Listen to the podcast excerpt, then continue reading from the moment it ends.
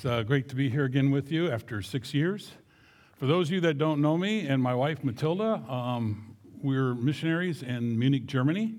I was born and raised in Fairmont, Minnesota, southern, real south from here, but they do have snow, you don't.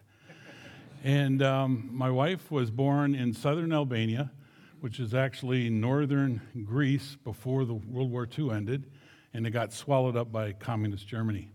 We have two sons. Excuse me, communist Germany. We're living in Germany. Communist Albania. We have two sons, uh, KJ, who's 26. He just uh, graduated from university, and he's on a job search right now. And he's living and working and ministering with us. And our youngest is Connor, who's 19.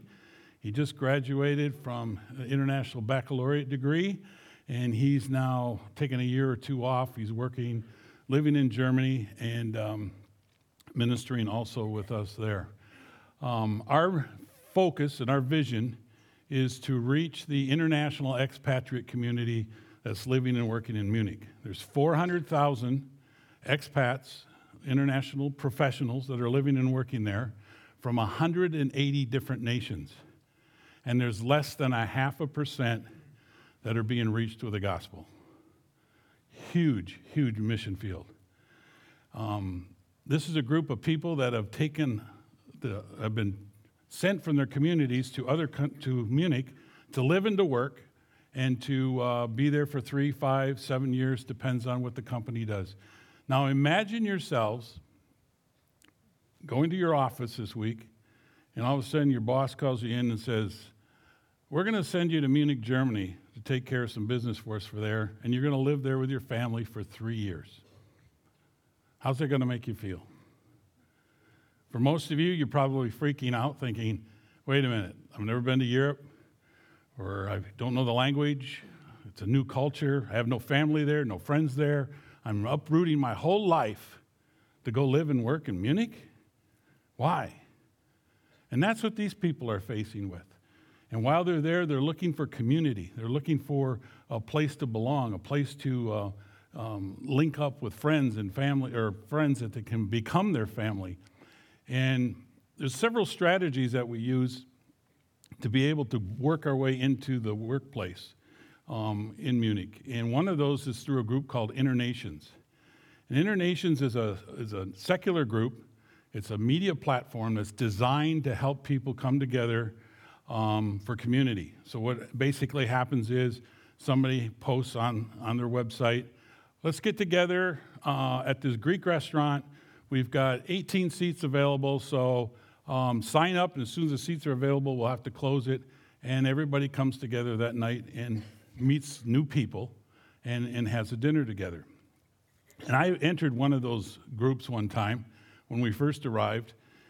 And it was interesting because we're sitting around with a group of people and um, everybody's having some drinks and we're just talking and stuff. And the guy to my right starts talking up a storm. And his name's Saul, and he was from America. And it turns out that he was born in Pakistan. His parents were from India, and they moved to New York when he was three years old. And most of his life he was living in Texas and graduated from universities there. And Saul's just telling me all this stuff about his life, just dumping it. He was looking at possibly divorcing his wife and all these different things.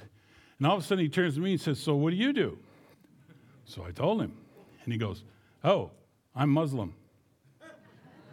While he's drinking a glass of wine.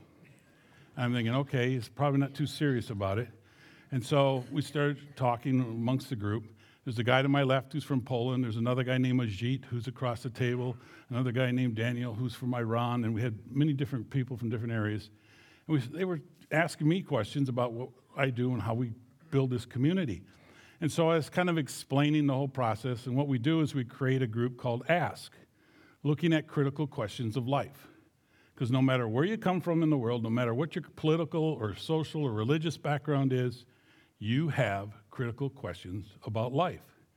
And so we come around and we take this community concept that Internations is doing and taking it a step further. And of course, we said we, we interject what Jesus has to say about certain things. And Saul goes, So, if I say something, well, first, when he said that he was Muslim, I turned to him and I said, Well, Jesus is in the Quran 36 times. And he goes, He is? A week later, he came back and he said, Hey, you're right, he is. And so he later said, If I come in and say, you know, here's what the Quran says, and, and Jesus said this in the Quran, is that okay? And I said, Yeah. Because what we're looking for is to focus on Jesus and who Jesus is. Because as we talk more about Jesus and look at the Word of God and what Jesus has to say and what He's done, the cream will rise to the top. And so that's how we kind of focus and so forth. But it's so critical that we're relational in our approach to bringing the gospel to people, whether it's here in your community, in Munich, or in Africa, or other parts of the world. It's a relational process. It's something that we need to do in a relational mode to bring people to the knowledge of who Jesus is. And we're very thankful for your partnering with us. There's many things that we'd like to share with you. We hope you'll join us and ask us some questions afterwards or join us after the second service to dig into this a little bit deeper because your support of us financially has been fantastic, but your prayer support is critical. A person once said, You can do anything once you have prayed, but you can do nothing until you have prayed. So, one without the other, we're ineffective in reaching our communities. And it's so important that um, we're praying about what we're doing and we're praying for each other. We'll be praying for you as you're facing your end of year challenge that Pastor John just shared about because you are affecting the lives of Saul and Jeet and many others in Munich, Germany. And we're just getting ready to blend together now for a, a worship service that's going to be starting in January. And it's an exciting time for us. And we need you to be continuing praying for us and being a part of what we're doing.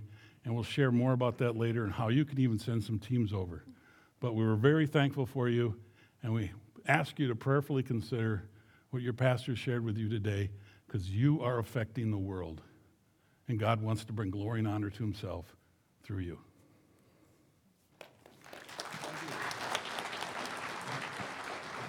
Well, please stand and let's sing as we close today.